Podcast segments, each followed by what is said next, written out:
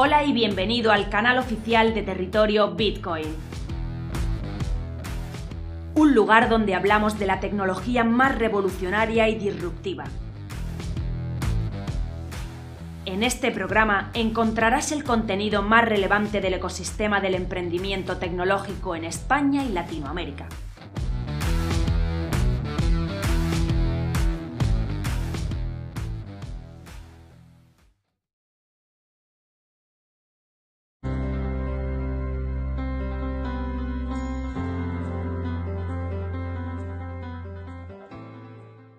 La inflación no encuentra límites en Estados Unidos. El IPC se dispara al 6,2% y toca máximos no vistos en 30 años.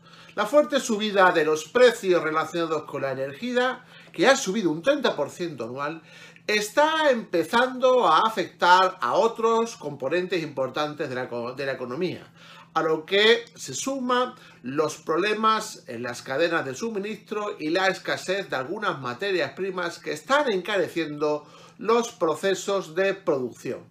Aunque el dato de octubre ha pulverizado todas las previsiones, aún podría quedar todavía algunos meses antes de que la inflación toque techo.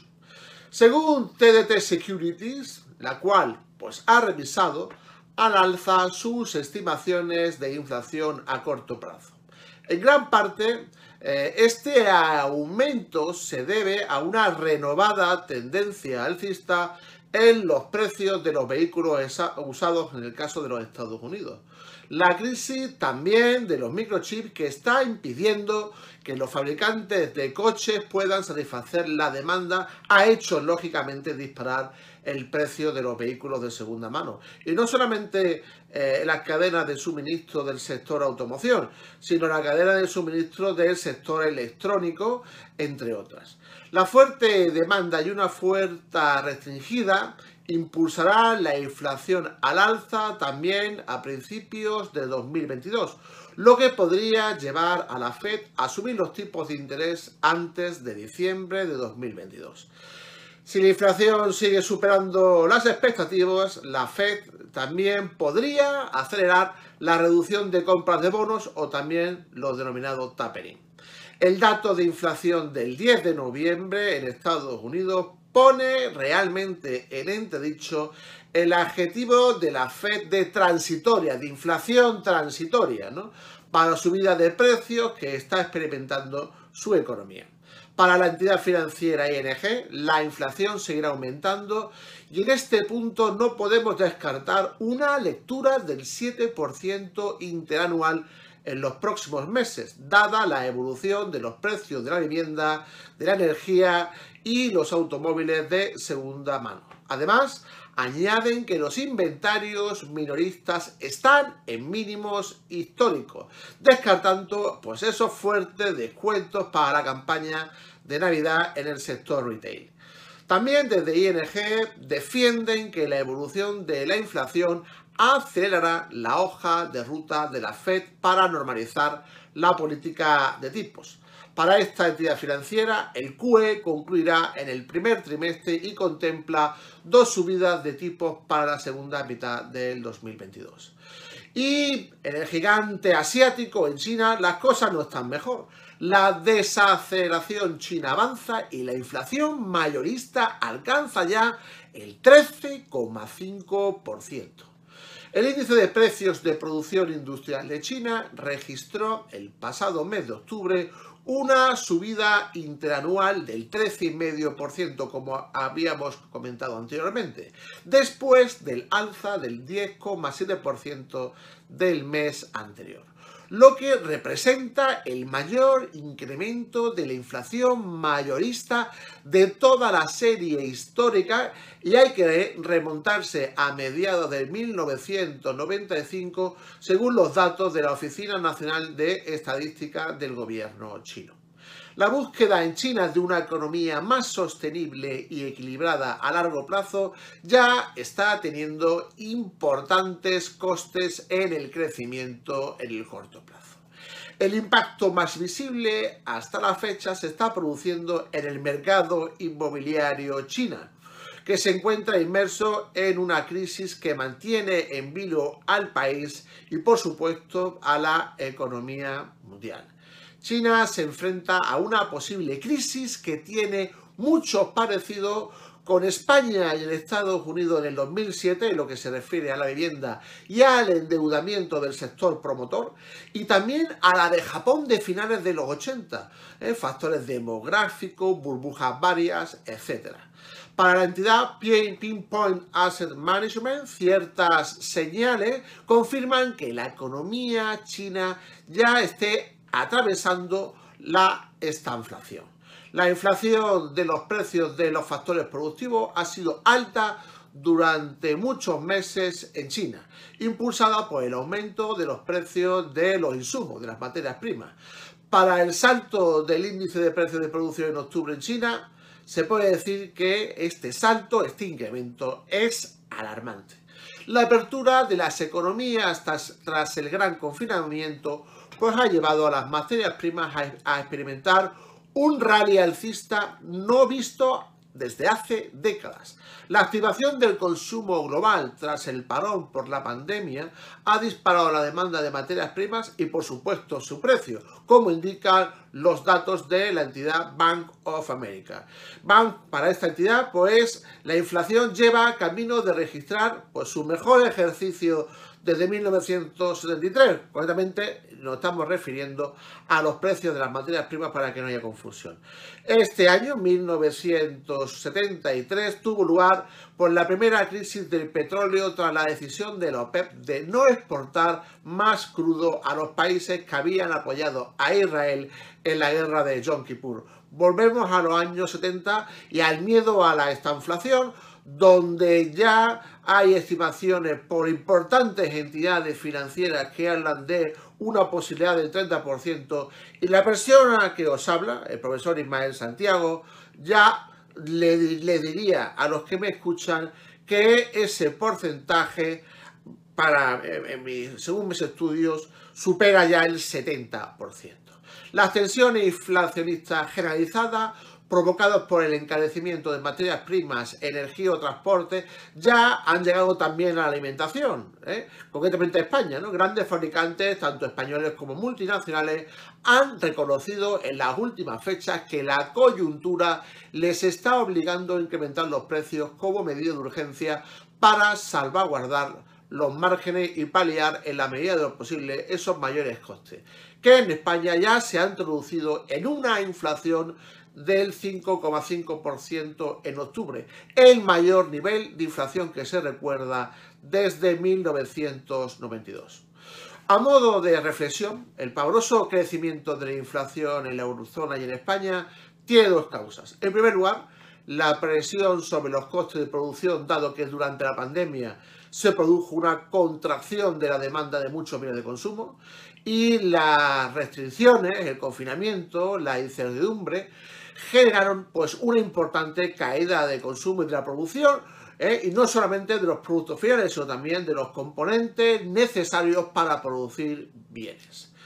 Pero la vacunación, la baja incidencia del virus, la recuperación de una cierta normalidad prepandémica, el retorno del trabajo de quienes perdieron su empleo y la mejora de la confianza están haciendo que la demanda crezca porque existe ahora una demanda acumulada, la llamada demanda reprimida, que durante año y medio se ha visto contenida por la pandemia.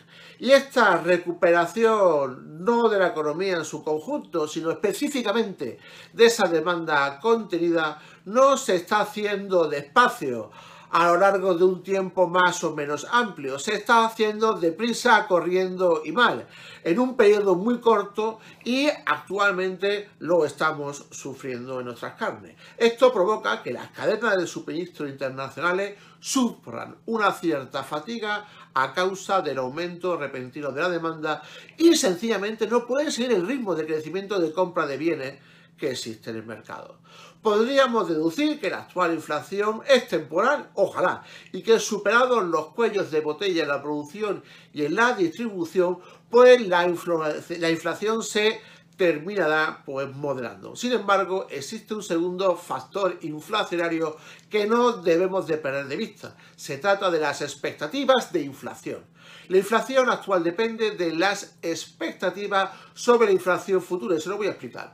Si se espera que la inflación aumente en el futuro, se, genera inflación en el mismo momento. Un ejemplo, ¿eh? la negociación colectiva pues está ahí, los sindicatos pues exigirán, ya están exigiendo hoy mismo incrementos salariales que compensen el alza de los precios que se espera en el futuro y consecuentemente, ¿qué hacen las empresas? Las empresas tienen que sufrir esos costes y se ven obligados a empujar al alza el precio de los productos que venden.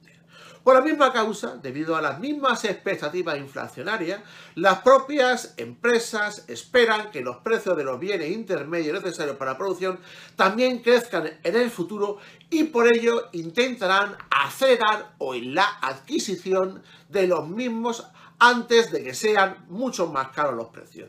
Es decir, que la expectativa de inflación futura es posiblemente lo que más contribuye al empuje inflacionario actual y lo que puede poner en peligro esa inflación estacional o temporal que todos ansiamos. Sea este paisaje eh, inflacionario o estanflacionario, se le añade la deuda pública que en algunos países europeos y especialmente en España supera con mucho los niveles razonables, por encima del 120%, pues una política económica que pretende mover al alza los tipos de interés provocaría tensiones enormes para financiar la deuda y podía inclusive desencadenar una importante crisis en el mercado de deuda y siendo un riesgo importante y sistémico que afectaría a todos los mercados.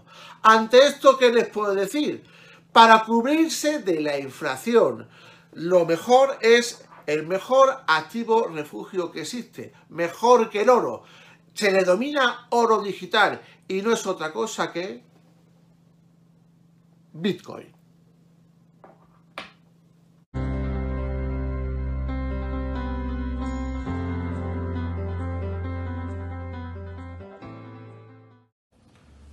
Hoy para Territorio Bitcoin, en un minuto, hablamos de pensiones. Estamos a mitad de noviembre, nos queda mes y medio para acabar el 2021 y estamos viendo que efectivamente desde el gobierno se está intentando liquidar la industria de las pensiones individuales. ¿Por qué? Se ve que la oportunidad que, está, eh, que eh, pasa en toda Europa, que es el incremento de las aportaciones a los planes de pensiones individuales, en España no interesa. Interesa mucho más crear un instrumento como es el plan de pensiones individual del gobierno, que lo que va a intentar es sacar de eh, la hucha de las pensiones individuales el dinero que tienen más de 9 millones y medio de españoles y llevarlo a un fondo que no se sabe lo que va a ser. Es un fondo que se dirige eh, a través del propio ministerio, en el que van a estar integrados la patronal, los sindicatos y los miembros del propio ministerio para hacer un producto absolutamente impresentable, en el que se va a sacar a concurso un formato para que aquellas gestoras que tengan más de mil millones de patrimonio bajo el criterio de pensiones individuales compitan por un precio que ya se ha establecido en 40 puntos básicos y que desde luego no el precio en estos casos no es importante, lo que es muy importante es que vemos que este gobierno pretende de una manera clarísima acabar con la industria de las pensiones.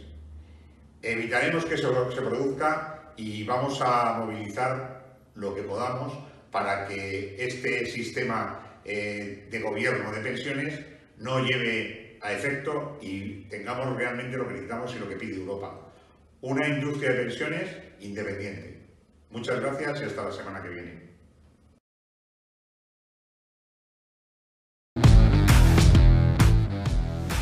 Visítanos en territoriobitcoin.com. Territorio Bitcoin. Información independiente desde 2014.